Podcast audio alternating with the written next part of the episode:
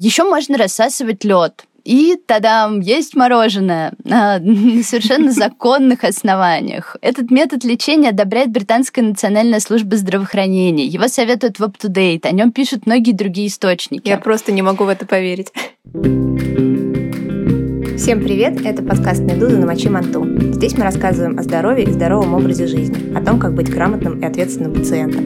Мы не даем медицинских рекомендаций, а просто делимся тем, что знаем сами, и что вы тоже можете узнать, изучив те же источники, что и мы. Если у вас есть к нам вопросы, просьбы или замечания для нас, пожалуйста, пишите нам письма с пометкой в «Намочи манту» на подкаст собакамедуза.io. Мы их все с удовольствием читаем. Меня зовут Карина Назаритян, я медицинский научный журналист. Меня зовут Марианна Мирзаян, я медицинский журналист. А я Даша Саркисян, я медицинский редактор «Медузы». И сразу хотим поблагодарить генерального партнера нашего подкаста на весь первый сезон, проекта «Здоровье и здоровом образе жизни» Купрум. Он пишет о мифах, медицинских фактах и врачебных рекомендациях, опираясь на авторитетные источники. Причем эти же источники в своей работе используем мы – можно ли есть яйца каждый день? Почему люди лунатят? Вызывает ли вирус папилломы человека рак? Обо всем этом и многом другом можно прочитать на сайте проекта, а еще ВКонтакте, Фейсбуке, Инстаграме и Телеграм-канале Купрума. Все ссылки вы найдете в описании этого эпизода на сайте Медузы. Кроме того, у Купрума есть свой медицинский подкаст «Без шапки», который ведут Антон Бойко и Полина Полищук. И их голоса вы сегодня еще услышите. Сегодня мы поговорим о боли в горле. Трудно говорить, першит в горле, глотать больно. Кажется, что в горле стекловато. Пытаешься откашляться, а слезы буквально текут из глаз. Боль в горле приносит массу страданий, и это не только, собственно, боль. Из-за нее запрещают мороженое. Из-за нее нужно обязательно носить колючий шарф. А некоторым даже приходилось полоскать горло керосином. Это просто ни в какие ворота не лезет, конечно. У меня одна знакомая э, протирала горло ваткой, обмоченной в керосине. И эта знакомая, самая как бы вишенка, она училась в медицинском вузе. Но да. это не гарантия того, что это работает, ребята. Да-да-да, и у меня есть знакомая, которая полоскала горло. Ну, в общем, это похоже на пытку, мне кажется. Угу. А еще можно бессмысленно тратить время. Например, на промывание гланд. Я этим занималась. А еще на так называемую физиотерапию, когда в горло светят лазером, например. Если бы раньше знать, что есть куда более надежные, простые способы справиться с болью. Ужасно теперь обидно. Сегодня мы поговорим о том, почему горло вообще может болеть, чем и до какого момента лечиться дома, нужно ли удалять миндалины и что там в конце концов с кондиционером и мороженым. Когда у человека болит горло, у этого может быть множество причин, в том числе и неинфекционных, начиная от сухого воздуха, заканчивая аллергией, и мы об этом сегодня еще обязательно поговорим. Но чаще всего причина все-таки инфекционная, и инфекция может поражать разные части горла. Вообще горло устроено довольно сложно, но все, наверное, знают, что как минимум там есть носоглотка, ротоглотка, есть еще гортаноглотка, например. И вот э, в ротоглотке, в частности, находятся небные миндалины и задняя стенка глотки, которые и воспаляются чаще всего. И тут, э, на самом деле, начинается путаница между русскоязычными и англоязычными терминами, потому что в России принято четко разграничивать области воспаления глотки. А, считается, что если воспалена задняя стенка, то это фарингит, если небные миндалины, то это тонзиллит, а если то и другое, то это называется тонзиллофарингит. Но если посмотреть зарубежные источники, то мы увидим, что там чаще всего для всех этих явлений используют слово фарингит. То есть под ним подразумевается воспаление задней стенки и воспаление небных миндалин. И вообще понятие больное горло и фарингит используются как синонимы. Например, в международной базе данных для врачей и пациентов UpToDate даже нет отдельной статьи про тонзиллит. И, кстати, тут возникает еще одна большая путаница, связанная с тем, что в русском языке очень часто используют слово «ангина», подразумевая при этом острый тонзиллит, вызванный бета-гемолитическим стрептококком группы А. В английском языке тоже есть слово ангина, angina, но означает оно совсем другое. Оно означает боль в сердце, стенокардию. То есть э, это такой типичный ложный друг переводчика.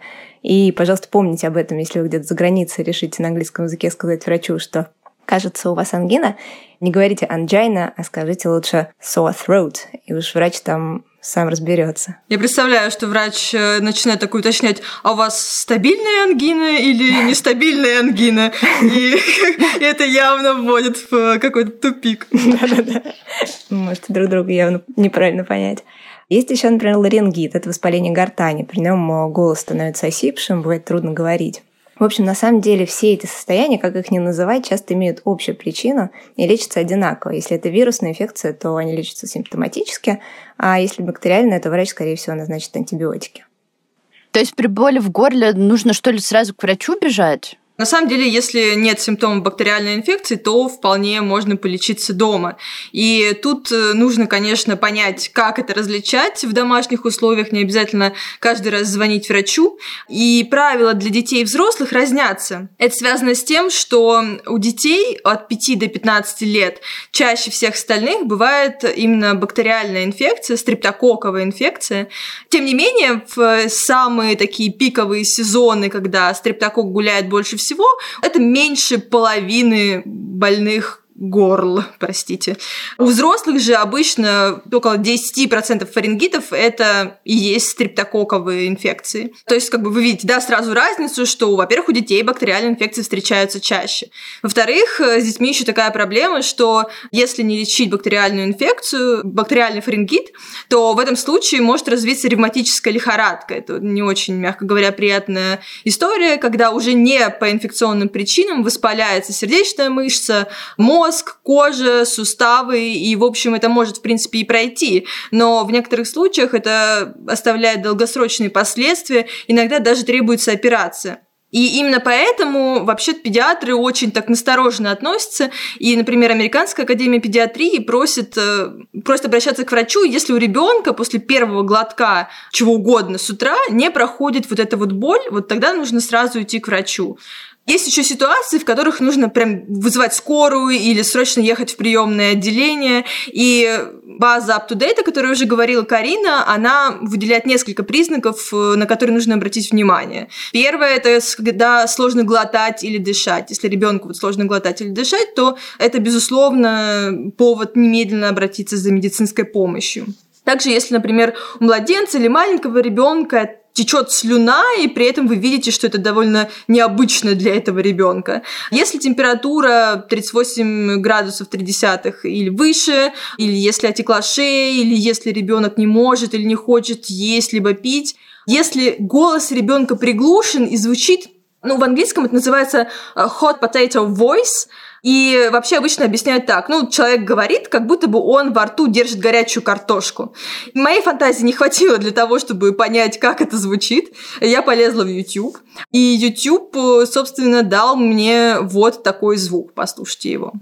The doctor said I have huge tonsils and huge inner noise. That's why I sound like this. Также нужно обратиться в скорую помощь и, или отвести ребенка в приемное отделение, если ему сложно открывать рот. И если у него скована шея, это тоже очень-очень хороший признак.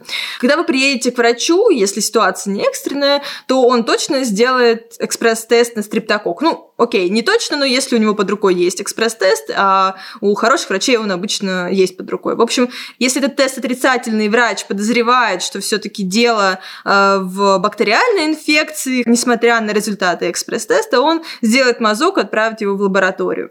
Ну, со взрослыми все попроще. Им Британская национальная служба здравоохранения предлагает обращаться к врачу не вот когда там первый глоток вам не помог с утра, да, а когда все серьезнее, например, горло болит неделю и лучше вам не становится. Или если вам тревожно, это тоже вполне себе повод обратиться к врачу, чтобы не сойти с ума. Если у вас очень высокая температура или озноб, вас трясет, также если у вас ослаблена иммунная система, и тут каждый раз всегда нужно оговариваться, что ослаблена она не потому, что вы так думаете, а потому что у вас, например, химиотерапия или у вас диагностированный иммунодефицит. В общем, какая-то достаточно серьезная ситуация, из-за которой работа вашей иммунной системы не такая хорошая, как хотелось бы. А срочно обращаться за помощью нужно, если вам тяжело дышать или глотать. Это может на самом деле угрожать вашей жизни. Также, если у вас э, течет слюна, и как-то это, мягко говоря, необычно для вас. Если вы во время вдоха или выдоха издаете такой высокий звук, ну тут я демонстрировать не буду, у меня, к сожалению, не очень хорошие актерские способности, но тем не менее представьте, пожалуйста, себе высокий звук, я думаю, можно представить. И если вам плохо, очень плохо, становится хуже, и явно это что-то что-то не то, не обычное больное горло, вам тоже нужно срочно к врачу. Это вот рекомендация от Британской национальной службы здравоохранения. А UpToDate еще говорит о том, что если есть сыпь, если отек язык или шеи, если есть скованность шеи, если сложно открыть рот, то тогда это тоже повод как можно быстрее обратиться к врачу. На самом деле, конечно, вот все, что я сейчас перечислила, даже я не помню, несмотря на то, что я готовилась к этому подкасту, мне всегда нужно будет заглянуть на какой-то сайт, посмотреть, свериться. И, в общем-то, ну, это нормально, мне кажется. Просто хорошо, если это есть под рукой, и все эти источники, они будут на сайте Медузы. Можно, наверное, запомнить там для простоты такое общее правило. Если горло болит сильно, если у вас высокая температура, если у вас нет кашля, насморка, осиплости, конъюнктивита или язвочек во рту, то, скорее всего, дело в бактериальной инфекции, и вам все-таки нужна помощь врача. Ну и, и в любом случае такое тоже общее правило, да, если заболевание течет как-то необычно и странно и тяжело, то тоже скорее лучше обратиться к врачу, чем не обратиться. Да, кстати, если взрослый человек пойдет к врачу, то ему тоже сделают, скорее всего, экспресс-тест. И если тест будет отрицательным, то врач на самом деле не будет никак заморачиваться, он не будет делать никакой мазок и просто отправит человека домой, ну, по всем перечисленным причинам. В любом случае, бактериальная инфекция для взрослого человека не так опасна, как для ребенка. Слушай, а может просто купить такой экспресс-тест домой и дома такой тест сделать в случае подозрения на что-то? Да, сейчас был в эфире Вестник Ипохондрика. Ну, я думаю, что, конечно, у нас свободная страна, и, в принципе, можно его купить, но я не видела таких рекомендаций в каких-то хороших источниках, в зарубежных источниках. А, обычно это говорится о том, что вот вы приезжаете в офис врача, и там вам все это делают. Но в российских аптеках есть эти тесты, и, в принципе, их можно приобрести, но тут как бы получается такая загвоздочка, так скажем. Вот смотрите, у вас есть ребенок, да, вы делаете ему тест. Тест положительный, вы едете к врачу, чтобы он назначил антибиотики. Тест отрицательный, вы тоже едете к врачу, чтобы он назначил антибиотики, потому что отрицательный экспресс-тест значит, что нужно сдать мазок. Если вы взрослый человек, вы делаете себе тест, и он положительный, вы едете к врачу. То есть в любом случае велика вероятность, что просто тест вас убедит в каком-то решении. Но тут есть еще такая небольшая подстава. Некоторые люди, они бессимптомные носители этого стриптокока. Соответственно, этот тест может показать положительный результат, несмотря на то, что у человека болит горло совершенно по другой причине. И именно поэтому, если вот есть симптомы ОРВИ, если у человека, например, сопли какие-то, если у него там конъюнктивит, а если у него кашель, то это признак такой ОРВИ, когда не надо делать тест, потому что он вот как раз-таки может показать это бессимптомное носительство. И тут еще, конечно, нужно сказать, что если у человека дома тест, и он покажет положительный результат, то есть риск того, что человек пойдет в аптеку и купит антибиотики, и поэтому еще, видимо, нет таких рекомендаций идти и покупать такие тесты. В общем, хорошо бы понимать, что антибиотики самому себе назначать совершенно точно не нужно. Нужно обратиться к врачу. И чтобы вам сэкономить время, если вы вдруг решили все-таки купить такой тест, из тех, что есть сейчас в наличии в российских аптеках, есть стрептотест, это коммерческое название, он похож на такой дешевый тест на беременность, если вы знаете, такой полосочка очень тоненькая, правда, там всякие растворчики, пробирочки, все дела, в общем, там не так все просто, как с тестом на беременность, но тем не менее это не так сложно в использовании, я бы сказала. Ну а если вот этих всех э, тревожных симптомов, э, о которых нам рассказала Даша, нет, то можно полечиться дома. То есть попытаться справиться с болью. Я помню, как была удивлена, когда впервые прочла в статье UpToDate для пациентов, что с болью в горле вполне может справиться ибупрофен или парацетамол. Точнее так, это основной и самый эффективный способ справиться с болью в горле с помощью препаратов. Обалдеть.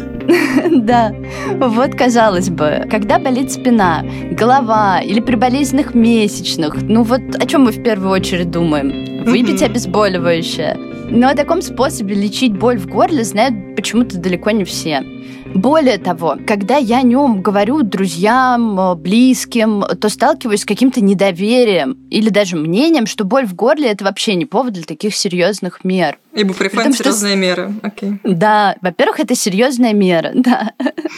При том, что собеседник только что вот говорил мне о том, что он уже не может от этой боли в горле, вообще ничего не помогает, э, болит нестерпимо. При этом парацетамол и ибупрофен рекомендуют даже при боли в горле у детей. У нас, конечно, более популярны всевозможные леденцы, пшикалки на любой вкус, цвет.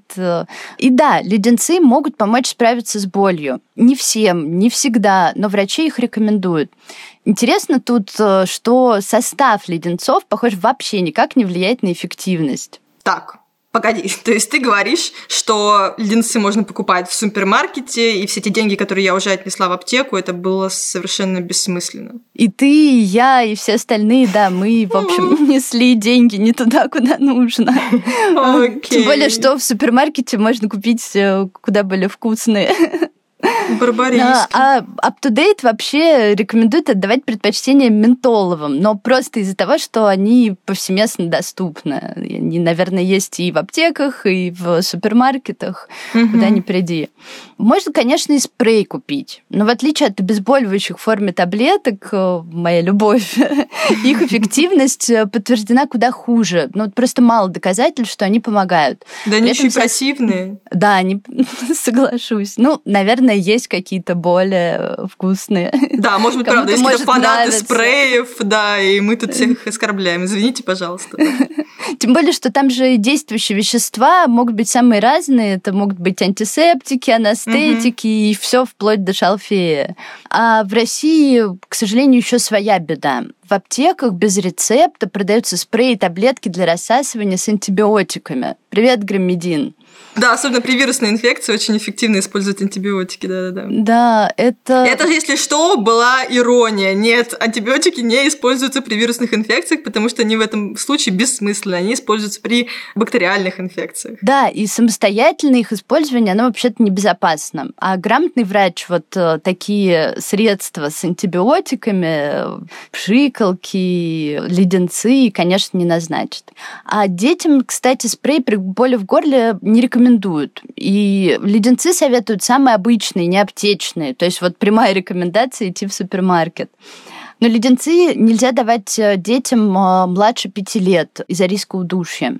Детям и взрослым могут помочь прохладные и теплые, но не горячие напитки и еда. Куриный бульон, чай с лимоном, молоко с медом. Но молоко с медом это не для детей младше одного года. Раньше эти продукты вводить в рацион врачи не рекомендуют. Еще можно рассасывать лед. И тогда есть мороженое на совершенно законных основаниях. Этот метод лечения одобряет Британская национальная служба здравоохранения. Его советуют в UpToDate. О нем пишут многие другие источники. Я просто не могу в это поверить. Извини, то есть э, это просто как охлаждение, когда ты ударилась обо что-то, ты кладешь лед, чтобы унять боль. Так и здесь получается, Да. ты кладешь холод, чтобы унять боль. Логично? Да, да. Можно, кстати, и замороженные ягоды. М, Да, кстати. Это вкусно. Мне кажется, нас распнут после этого выпуска. Да нас уже давно распяли, мы в этом положении находимся последние шесть выпусков. Это точно. Есть еще старое доброе полоскание горла. Но маленьким детям а, младше 6 лет оно не подойдет. А старшим может не понравиться. Ну, я не знаю, как вы, я вот не любитель этого дела. Если вам не нравится, то мучиться точно не стоит. Доказательств эффективности все равно маловато. Терпеть колючий шарф тоже большого смысла нет. Но если он вам нравится, вам в нем тепло, комфортно, то ради бога. Осталось, кажется, только посоветовать бросить курить, избегать пассивного курения, а еще следить за влажностью в квартире. В идеале она не должна быть ниже 30-50%. Ой, слушай, вот это все, что ты перечислила из таких народных методов лечения, это, конечно, мне до боли почти, почти все знакомо, потому что я все детство мучилась тем, что я довольно часто болела, и я была очень дисциплинированной девочкой, и мне врачи говорили, что надо лечиться. Вот лечись, полоскай горло, причем обязательно надо разводить э, соду с йодом, и я думала, что чем сильнее ты разведешь, тем лучше это поможет, чем более густой будет раствор. you. Вот, и я сосала эти леденцы бесконечно, потому что была уверена, что они должны помогать, раз их прописали мне врачи. И я делала это просто с каким-то маниакальным упорством. Я помню, однажды я решила, что все, вот в этот раз я сделаю все возможное, чтобы выздороветь скорее. И я приняла решение, что я буду полоскать горло каждые полчаса. Я взяла книжку моего любимого писателя Генри, там как раз короткие рассказы, примерно по полчаса. Вот я рассказ прочитаю, пойду полоскать, рассказ прочитаю, пойду полоскать. И так несколько дней я страдала. И, как ни странно, вылечилась точно так же, как обычно, ничуть не Да быстрее. ладно. Прикиньте. Боже, боже. Вот. И все равно, вот поразительным образом, меня тогда даже это не убедило. и Я продолжала еще довольно долгие годы все это делать, пока не узнала о том, что есть такая вещь, как доказательная медицина, и что все это не доказано, и что, оказывается, все это было бессмысленно. И после того, как я это поняла, я просто перестала, на самом деле, все это делать. И сейчас, когда я болею ОРВИ, я просто принципиально ничего не делаю. Я не полоскаю горло, я не сосу леденцы, потому что как раз вот в моем случае они мне совершенно не облегчают боль. Я просто, по сути, жду и стараюсь побольше спать. Это такой реванш мой за мое несчастное детство. Кажется, я не убедила тебя, что ибупрофен и парацетамол — это Нет, ты знаешь, просто у меня ну, так сильно не болит горло, чтобы я пила обезболивающие обычно при ОРВИ. Поэтому, честно говоря, я никогда не пробовала, но я буду это иметь в виду обязательно. Через пару минут мы продолжим говорить о боли в горле, еще расскажем много интересного. А сейчас короткий привет от наших друзей из подкаста «Без шапки». Доброго здоровья! Это Антон Бойко и Полина Полищук. Мы отвлечем вас от прослушивания буквально на пару минут, чтобы напомнить всем поклонникам подкастов и текстов о медицине, что у нас тоже есть медицинский подкаст, и он называется «Без шапки». Каждые две недели мы выпускаем эпизод, в котором мы разбираемся в популярной медицинской проблеме с кем-то, кому мы доверяем. Это не только хорошие врачи, но также ученые и дотошные пациенты. Одним словом, люди, которые разбираются в проблеме. Например, при поддержке фонда «Антон тут рядом» мы пригласили пригласили в наш подкаст Наталью Жмурову, маму взрослой девушки с аутизмом по имени Мария. Дочь Натальи, несмотря на свой диагноз, работает офис-менеджером и вообще ведет активную жизнь, занимается актерским мастерством и вокалом. Об этом всем и вообще о том, как в России растить ребенка с аутизмом, мы с Натальей и поговорили. Ссылку на эпизод вы найдете в описании к этому выпуску на «Медузе». У нее постоянно чувство повышенной тревоги. Она все время кричала, орала, визжала, всего нового боялась, никуда не выходила. Оказывается, ребенок у меня с аутизмом. Всю школу она отучилась в обычной школе. Девчонки могли схватить ее пенал, тетрадь, запустить куда-то. А для нее вот ее вещи трогают. Вы представить себе не можете, что это. Понервничали, поплакали, приняли и начали, в общем-то, жить дальше, работать, потому что ее надо научить с этими странностями управляться и жить. Но при этом Маша еще и драматург. Маша, как всегда, приходит и говорит, через месяц мой спектакль. Какой спектакль? thank you В некоторых случаях лечение все-таки нужно. И речь тут идет не только об антибиотиках, но и о том, что иногда может понадобиться тонзиллэктомия, то есть удаление миндалин. Слушай, ну тут, мне кажется, нужна небольшая сноска, потому что когда ты говоришь миндалины, ну вообще все люди говорят миндалины, еще иногда говорят гланды, обычно имеют в виду именно небные миндалины. А на самом... Ты сейчас э, просто отвечаешь на вопрос моего детства. Я помню, что меня всегда интересовало, господи, что такое аденоиды? У всех аденоиды в моем классе. А, гланды есть, есть миндалины. Боже, ну вот вообще как? Что, а к учительнице по биологии ты не пробовала подойти Нет, она была очень строгая. Я боюсь, она бы дала мне отворот-поворот. Подумала бы, что я как-то пытаюсь подколоть ее. Ну, на самом деле, да, ты вот упомянула аденоиды, я не успела про них сказать, но аденоиды — это тоже такая удивительная штука, потому что, не знаю, это слово загадка, я бы сказала. Обычно, когда в России говорят аденоиды, даже не говорят, а если мы посмотрим словари, если мы посмотрим энциклопедии, то первое главное значение этого слова – это увеличение или разрастание глоточной миндалины. Одно единственное, и причем аденоид – это не она, а именно разрастание, что странно. В английском аденоид – это и есть глоточная миндалина, которая разрастается. А я думала, что они в носу. Не, ну она это же тоже глотка, в носоглотке она находится. Угу. Все эти миндалины, которые вот не только глоточные, которые не только небные, их там еще несколько есть, в верхних дыхательных путях и на входе, собственно, в пищеварительный тракт, они работают на иммунную систему и помогают нам не заболеть. Поэтому вы не видите, на самом деле, их работу, когда они вот реально работают, вы о них вспоминаете, когда они, к сожалению, не справляются со своими обязанностями сразу. Обо всем этом и о других каких-то миндальных, если вас вдруг заинтересовало, вы можете прочитать в книге Ксении Клименко, которая называется «В лабиринтах уха, горла и нос». Это такая расширенная версия книги «Ухо, горло, нос». Ну, в общем, если вы не знакомы ни с одной из этих книг, я рекомендую покупать именно «В лабиринтах уха, горла и носа». Ну, я даже не буду рассказывать про что там, потому что название достаточно очевидно про что там, не только про горло. И, в общем, такая настольная книга, если у вас там регулярно возникают какие-то проблемы со всеми этими моментами. Многие люди годами думают, не удалить ли им миндалины, Хотя, на самом деле, для удаления вообще есть достаточно четкие показания. Например, есть э, так называемый критерий Парадайза. Парадайз э, – это такой врач, который их придумал. Соответственно, изначально они были разработаны для детей, но их применяют и ко взрослым. Они такие. Это 7 и более эпизодов острого танзелита или фарингита в год, по 5 эпизодов в год в течение двух лет или по 3 эпизода в год в течение трех лет. При этом каждый острый эпизод считается таковым при наличии хотя бы одного из следующих условий. Если у вас температура 38,3 и больше, если у вас воспалены шейные лимфоузлы, если у вас есть гнойные пробки в гландах и если тест на бета-гемолитический стрептокок группы А положительный. Тот самый тест, про который говорила Даша. Есть и другие показания для удаления миндалин. В общем, в разных источниках им придается больше вес или меньший вес, но мне кажется, важно отметить такие. В некоторых случаях показанием может быть паратензилярный абсцесс. Это такое опасное состояние, когда воспаление выходит за пределы миндалины, и в мягких тканях глотки образуется полость с гноем. Это не значит, что при каждом паратензилярном абсцессе э, сразу надо удалять э, миндалины, но врач в некоторых случаях может решить это сделать либо в острой фазе, если он как-то очень сильно мешает дышать, либо позже, если есть основания думать, что он может повториться. Другое показание – это подозрение на онкологический процесс, который может возникнуть, если врач видит асимметрию миндалин. То есть, если одна миндалина явно больше другой, это совершенно не обязательно рак, но если есть еще некоторый набор других признаков, то на всякий случай может быть назначена тонзиллэктомия. Другое показание – это синдром обструктивного апноэ сна, то есть остановок дыхания во сне.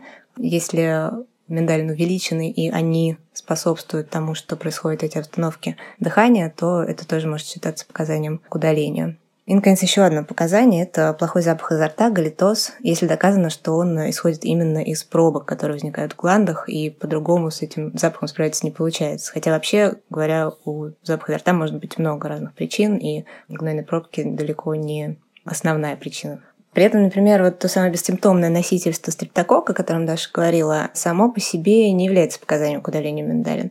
То есть вы можете с ним жить, и, в общем, как бы он может и не влиять особенно на качество вашей жизни.